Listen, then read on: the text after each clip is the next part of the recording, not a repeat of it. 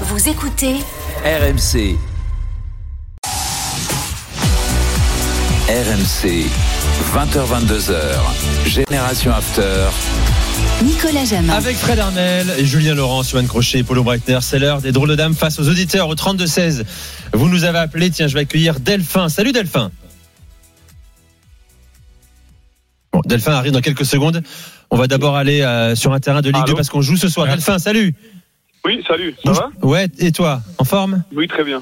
J'arrive dans quelques bien. secondes parce que à l'instant, le coup d'envoi de Le Havre, Rodez a été donné sous les yeux de Christophe Lécuyer. Salut Christophe. Salut Nico, bonsoir messieurs, bonsoir à tous. Ça vient de partir effectivement ici au stade Océane, ce match en retard de la 34e journée de Ligue 2 entre le leader Havre et ses 68 points et Rodez 13e avec 41 points qui n'a plus que 4 points d'avance sur Laval, le premier relégable. Il manque encore quelques petits points évidemment hein, au Havre pour atteindre la Ligue 1 mais on n'en est plus très loin en cas de succès ce soir. Les Havrais prendraient tout simplement 9 points d'avance sur le troisième. Autant dire que ça sentirait euh, vraiment bon mais pour l'instant ce sont les Ruthénois qui sont le mieux entrés dans cette euh, rencontre avec déjà une première parade de Desmas tout à l'heure sur cette euh, frappe de Younoussa à l'entrée de la surface de réparation. 5 minutes de jeu ici à Océane et 0-0 évidemment entre Le Havre et Rodez. Delphin est avec nous, supporter du CVFC. Ah. Donc, question pour Fred Armel.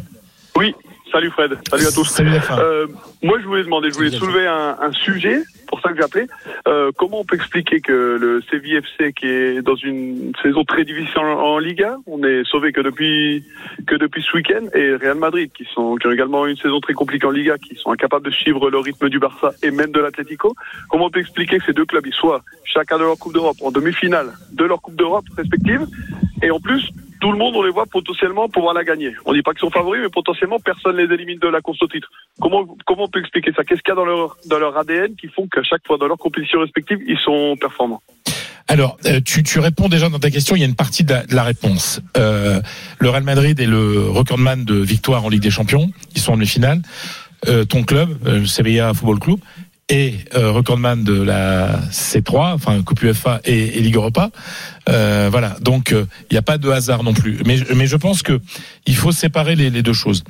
Le Real Madrid, parce que le Real Madrid, c'est quand on voit, il y avait une statistique qui est passée ce week-end, en fait, euh, le Real Madrid, euh, qui a gagné quand même 14 euh, Ligue des Champions et en route pour sa 15e, n'a gagné que 30 Coupes du Roi.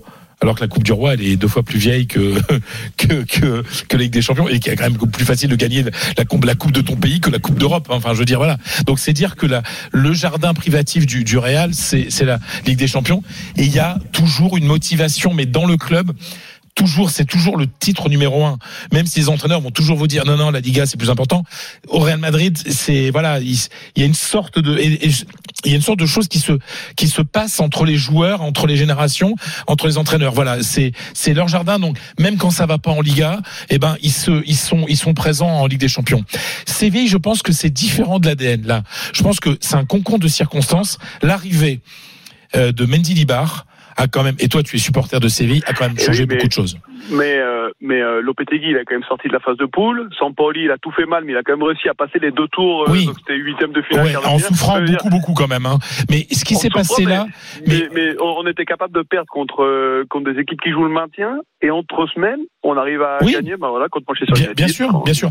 Mais alors, je, je- pour terminer ma, ma réflexion, c'est que dans une saison catastrophique pour Séville en Liga, l'Europe en fait était une respiration. Ça faisait Ouais, du bien d'aller ailleurs que de jouer ailleurs qu'en Liga. C'est-à-dire que euh, en Liga, c'était euh, en Liga, Séville son unique objectif. Et ça, de, au bout de trois mois, on savait que l'unique objectif de Séville, c'était le maintien. C'est quand même pas génial pour des joueurs qui sont là pour jouer à la Ligue des Champions au départ. Ils y étaient. Euh, n'est comme objectif que de se maintien. Et en fait, c'est-à-dire que gagner les matchs en Liga, c'était pour survivre.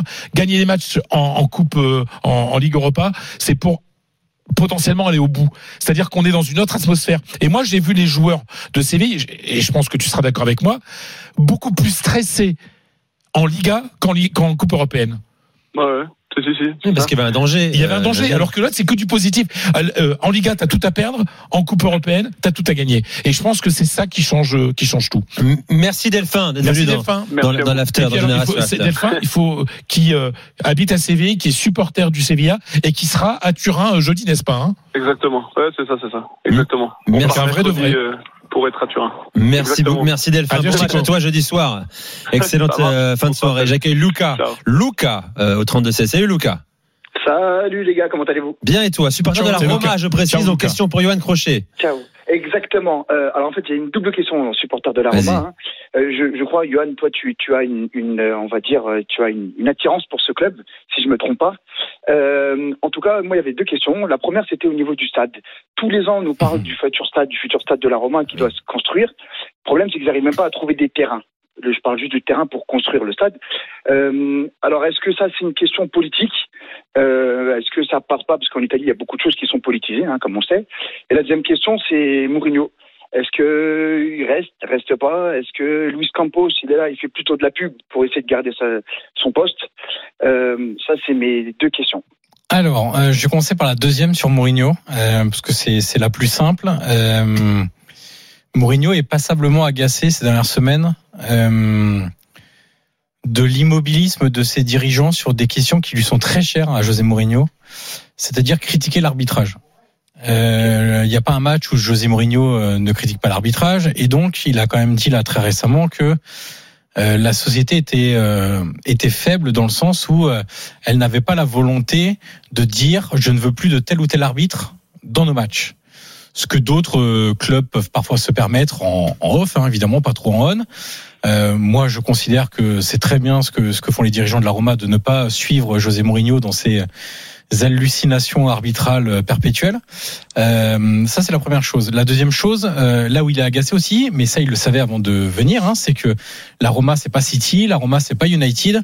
Ils n'ont pas les mêmes moyens et donc, euh, bah, ils peuvent pas recruter comme ils en ont envie. Je rappelle que la Roma a signé un accord avec l'UEFA au niveau du fair play financier. La Roma ne peut pas augmenter sa masse salariale euh, de manière générale, mais par exemple pour la saison prochaine, il ne faut pas que la masse salariale des joueurs inscrits pour la prochaine Coupe d'Europe soit supérieure à la masse salariale qui était inscrite pour cette saison.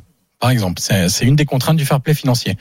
Donc Mourinho, lui, il explique sans arrêt, ouais, mais moi, j'ai pas trois joueurs par poste. Euh, à à l'Inter, quand on enlève Zeko et Lautaro, il y a Lukaku et Correa, etc., etc. Bah oui, très bien. Bah à ce moment-là, va à l'Inter. hein. tu savais très bien la situation de la Roma avant de venir. Donc il est un peu agacé du manque de moyens et et ce qu'il estime être un manque de soutien dans la critique arbitrale. Et il faut dire les choses assez clairement, c'est que si José Mourinho a une offre un tant soit peu alléchante, il partira. Lui, sa Mhm. volonté, c'est de rejoindre un projet plus ambitieux où il aura plus de moyens, comme il l'a toujours fait. Donc Mourinho est pas. euh, il faut pas que les supporters de la Roma croient que Mourinho est tombé amoureux de la Roma. hein. Ça marche pas comme ça avec Mourinho. Il y a toujours de l'intérêt. Il est très bon communicant. Le stade l'adore. Le stade l'acclame. Tu as sans doute entendu la partout. soude euh, chanter ce week-end à la gloire de Mourinho euh, contre l'Inter. Bah, très match. bien, mais mais Mourinho, euh, s'il a une possibilité de partir cet été, il le fera, hein, sans, aucun problème et sans, remords. Et très rapidement sur le stade. euh, écoute, euh, là c'est plutôt bien engagé avec le nouveau maire de, Rome, Gualtieri. Euh, ça devrait se faire à Pietralata. Euh, le projet avance. Le gros problème de l'Italie, c'est la bureaucratie italienne. Et par exemple, Redbird se heurte à cette bureaucratie italienne pour le projet de stade de l'AC Milan. Sunning, les propriétaires asiatiques, de, les propriétaires chinois de, de, de l'Inter se heurtent à cette même bureaucratie italienne. C'est très très compliqué de faire avancer les choses entre les maires, les communautés urbaines. Euh, on sait qu'en Italie en plus et à Rome encore plus, dès que tu creuses un Tu trou, trouves des termes romains voilà, ou tu trouves des termes romains, etc. Même parfois, tu inventes des trucs. hein. Je rappelle juste très rapidement. Euh, le projet de l'ancien stade qui était sur la route pour aller à Fiumicino, euh, il il voulait le construire vers l'hippodrome et euh, il y a des mecs qui avaient semblant, fait semblant de mettre de la vieille vaisselle pour faire croire qu'il y avait des vestiges romains bon, pour pas que qu'on puisse construire le stade. C'est bon, Donc, j'adore. où on estimait que euh, l'hippodrome était un truc historique, etc., alors qu'il est à l'abandon en friche avec des herbes de 3 mètres de haut, etc. Mm. Euh, donc euh, ça avance. Euh, heureusement, Rome a changé de maire parce que l'ancienne maire c'était une catastrophe absolue sur ce projet-là. Donc euh, ça suit son cours, mais en tout cas, on n'a jamais été aussi près d'un début de de projet de stade à la Roma que maintenant. Merci beaucoup Lucas. Voilà les réponses complètes de, de Johan. hein. Tu peux nous rappeler lundi soir. hein. C'est toujours le cas dès 20h45. Excellente Ciao, soirée à toi. Excellente Parfait, demi-finale de Ligue Europa jeudi pour toi aussi. Tiens le direct, c'est la Ligue 2 rapidement.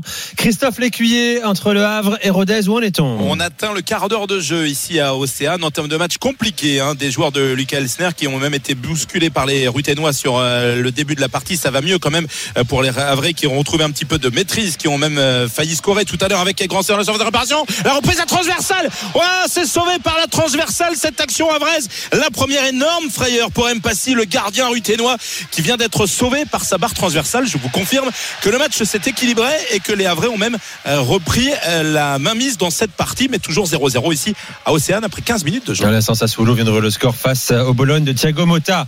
Reste avec nous la suite de Génération After spécial dans le dans un instant avec Fred, Julien Polo et Johan sur RMC. À tout de suite.